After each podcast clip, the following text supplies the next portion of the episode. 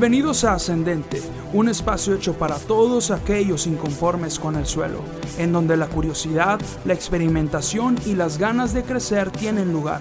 Tenemos permiso para equivocarnos, pero nunca para rendirnos, porque sabemos que siempre se puede aprender algo nuevo y todo lo que hacemos siempre puede mejorar. Hey amigos, sean bienvenidos una semana más a un nuevo episodio de Ascendente en nuestra primera serie llamada Nuclear. Me encanta que estamos juntos aquí en esta conversación y, el tema de hoy va a estar eh, muy bueno, en verdad. Si tienen la oportunidad de tomar nota, háganlo porque aquí va a haber oro puro, en verdad. E, e, este episodio hay una recopilación de, conocimientos y de aprendizajes que he estado teniendo a través de varios ministerios, a través de varias personas eh, eh, cuales he estado atento, incluso libros. Entonces, créanme que el día de hoy va a ser de mucho provecho. Solamente quiero pedirles un favorcito antes de comenzar. Si ustedes tienen la oportunidad de votar en, Apple Podcast o en iTunes, ah, este podcast me encantaría que me pudieran regalar 5 estrellas para que para poder llegar a, más personas, eh, para que Apple me recomiende también a otras personas y que podamos juntos ir avanzando, ir avanzando en esta comunidad ascendente y que cada vez seamos más los que podamos sacar provecho de esta plataforma y de este podcast. Y quiero también enviar solamente un saludo muy especial a Yeyo, que me está escuchando por ahí. Muchas gracias por todo. En verdad que eres una persona muy especial y, qué bueno que estás escuchando este episodio. Espero que así sea, ¿verdad? Ah, y quiero comenzar inmediatamente con el tema del día de hoy, ya que eh, voy a tratar de sintetizarlo un poco porque tiene algo de contenido, la verdad. Pero el tema de hoy se llama eh, el mismo propósito. Y yo no sé si ustedes han visto esa película que ya es un poquito viejita, eh, que se llama El señor y la señora, señor y señora Smith, en donde son, es un matrimonio, este, que, que son espías, pero ninguno de los dos sabe que están trabajando para agencias distintas, y luego estas agencias los hacen pensar que es que uno está contra el otro y que uno intenta matar al otro o engañar al otro para sacar algo, no sé, para, para espiar a la compañía eh, contraria, qué sé yo, ¿no? Entonces empiezan a pelear, empiezan a pelearse hasta que al fin se dan cuenta de que esto era una trampa y que en realidad no tendrían por qué estarse peleando el uno contra el otro, sino que en realidad eran un buen matrimonio y que eran un buen equipo. Eh, y, esta película me, me da mucha risa y me gusta bastante, la verdad, está muy entretenida para mí. Ah, pero así como se pelean el señor y la señora Smith eh, por simples malentendidos, a pesar de que en realidad sí son un matrimonio real y, uno muy bueno, al parecer, ah, y, que, y que el trabajo los puede unir, ah, de esta misma forma, a veces tienes el típico pleito, por ejemplo, entre los de la alabanza y los del audio. Este típico ah, pleito que parece interminable entre el que el del audio dice, no, es que los de la alabanza son unos desordenados, ah, no doblan bien los cables, este, mira que tiene el sonido bien feo, no, no, le da mantenimiento a su guitarra, qué sé yo, y saca ruido. Y luego los de, los, de, los de la música dicen, no, es que le bajan a mi micrófono, es que le baja a mi instrumento, etcétera, tiene algo contra mí, ¿no? Ah, o, por ejemplo, igual entre los de la alabanza y, los de multimedia, porque por ahí hubo una falta de comunicación y no estuvieron las letras listas para la hora del servicio, entonces la gente no puede cantar el canto nuevo porque no están las letras, etc. Ah, y es un, es un show, ¿no? Y esto sucede, claro, cuando, pues sí, falta un poco de organización, ¿no? Ah, y sí, generalmente somos los de la alabanza los que estamos metidos en, en todo tipo de, problemas, ¿no? Ah, pero las cosas cambian cuando dejamos de actuar en automático y comenzamos a trabajar conscientes de, una cosa muy importante y, que tendemos a olvidar muy fácilmente. Y es que en la iglesia no somos varios equipos separados, ni mucho menos un equipo contra otro, sino que todos somos un mismo equipo, simplemente que con componentes distintos. Ah, es como un equipo de fútbol, ¿no? No tienes al portero, a los defensas, a los mediocampistas, a los delanteros, pero no solo a ellos, sino también a los suplentes, al director técnico, al entrenador, a veces también a los médicos o a los terapeutas, etcétera, etcétera, etcétera. Ah, pero el equipo puede jugar porque saben que el juego no se trata de unos contra otros, sino de todos juntos contra un mismo rival.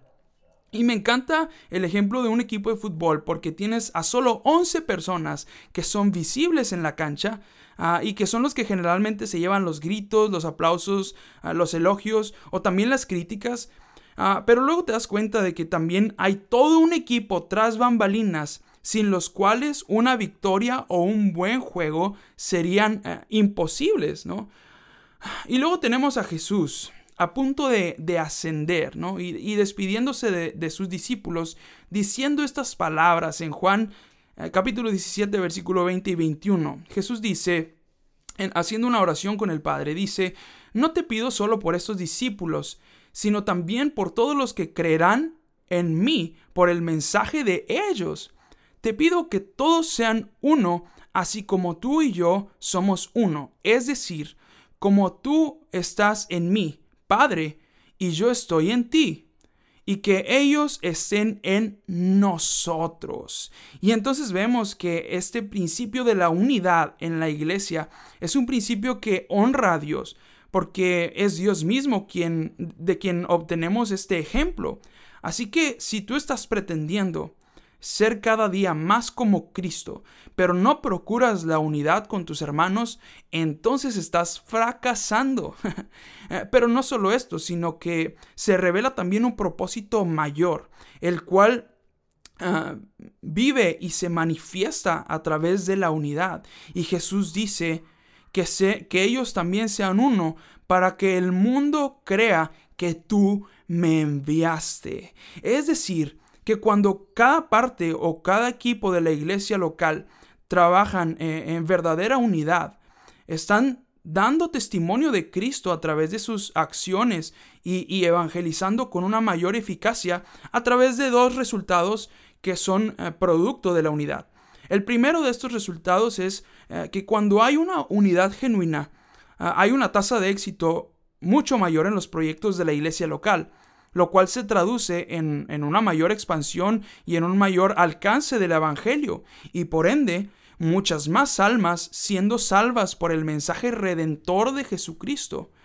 Ah, y el segundo resultado, que es producto de la unidad, es que cuando hay una unidad genuina, se está expresando una de las cualidades fundamentales de la naturaleza divina de Jesús, que es el amor. Y esto resulta enormemente atractivo para la gente, eh, porque en el mundo el amor real no existe como tal.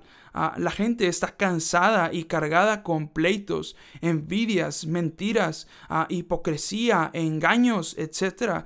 y, es reconfortante eh, eh, estar en un lugar en donde hay amor, en donde hay paz, unidad y confianza. Y es precisamente a través de nosotros, de la iglesia, que se manifiesta el cumplimiento de esta promesa que el Señor Jesús hizo cuando dijo en Mateo 11:28, vengan a mí todos los que están cansados y llevan cargas pesadas, y yo les daré descanso. Nosotros manifestamos esta verdad con nuestras acciones, con nuestra unidad. Ah, y hoy quiero darte algunos principios que caracterizan un buen trabajo de equipo ah, y que pueden ayudarnos a lograr eh, esa unidad que es tan necesaria. Y, tal vez hay más principios como estos, pero hoy quiero darte solamente 15 que para mí son muy importantes y voy a tratar de hacerlo ah, rápido porque sé que son una buena cantidad, ¿no? Pero el primer principio acerca mm, de, la unidad y del trabajo en equipo es que nuestra plataforma es para servir, no para obtener e, e, estatus. Ah, mucha gente, y esta es una triste realidad, mucha gente desea servir para ser vistos o admirados. Ah, pero esto en realidad no es, no es servicio, sino que es un veneno que echa a perder el verdadero servicio y que disminuye también el impacto del trabajo en equipo. Ah, el segundo principio, para que estés tomando nota, eh, vamos a irnos eh, cosa tras cosa. El segundo principio es que somos llamados a ser adoradores. Ah, porque a veces tenemos el concepto de que la adoración es sinónimo de música y de canto, pero en realidad no es así, sino que la verdadera adoración es el aprender a honrar a Dios en todo lo que hacemos. Por lo tanto, si nosotros servimos, entonces somos llamados a ser verdaderos adoradores. Tercer principio, ah, no somos motivados por elogios o por críticas. Ah, porque claro, es rico recibir elogios, ah, pero hay que tener cuidado porque eso puede abrir puertas al ego y el ego es un elemento peligroso en el trabajo en equipo. El cuarto principio es que somos una familia. Claro que sí, este es uno de mis favoritos porque es tan reconfortante. Ah, porque en la familia de Dios, y es que esto se nos olvida, en la familia de Dios sabemos puros ex huérfanos que hemos sido adoptados por el Padre, de modo que nos convertimos en hermanos. Es decir, no somos enemigos, somos una familia. Ah, el principio número 5 es que siempre buscamos lo mejor en los demás y los impulsamos para que lleguen más lejos que nosotros. Y esto se me hace tan importante ah, porque en realidad no deberíamos de sentir envidia, ya que la envidia y los celos solo demuestran que hay una persona insegura. Ah, sino que por el contrario, nosotros nos alegramos porque entendemos que Dios añade riqueza a su obra a través también de personas con ciertas habilidades, a veces sobresalientes o a veces más sobresalientes que las nuestras. Ah, pero cuando yo ayudo a impulsar a otros, yo también estoy aportando del tesoro que Dios me confió a mí para que su reino crezca aún más en este mundo. Por lo tanto, cuando los demás crecen y, la obra avanza, yo también soy recompensado y yo también me beneficio y yo también me alegro con esto. Principio número 6. Somos un equipo generacional. Wow, y, a veces eh, tenemos pleitos entre adultos y jóvenes, por ejemplo. Es que no me gustan las canciones nuevas, es que no me gustan las canciones viejas, es que antes pasaba esto y ahora ya no pasa. Y, total, existe como una lucha constante. Ah, pero la realidad es que el servicio es como una herencia que se transmite de generación en generación. y, es una realidad que jóvenes y adultos pueden trabajar en armonía para obtener mejores resultados.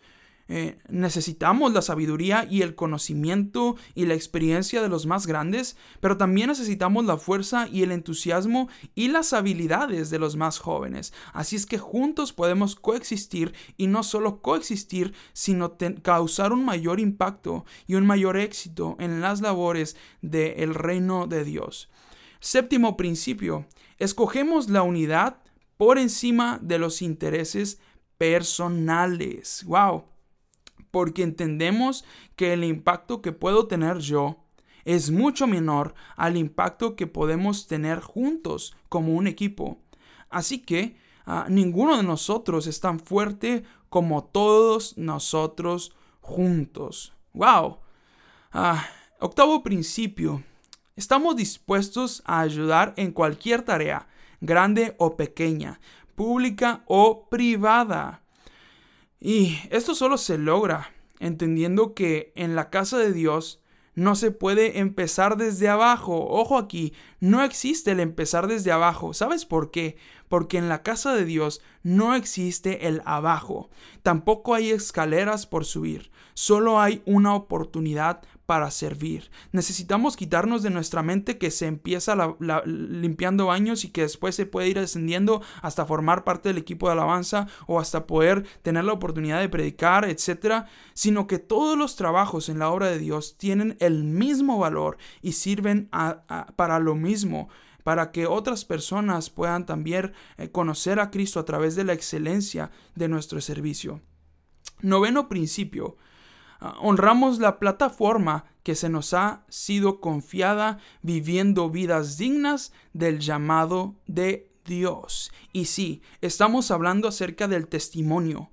Porque con nuestro testimonio, tanto dentro como fuera de la iglesia, podemos honrar o pisotear el nombre de Dios.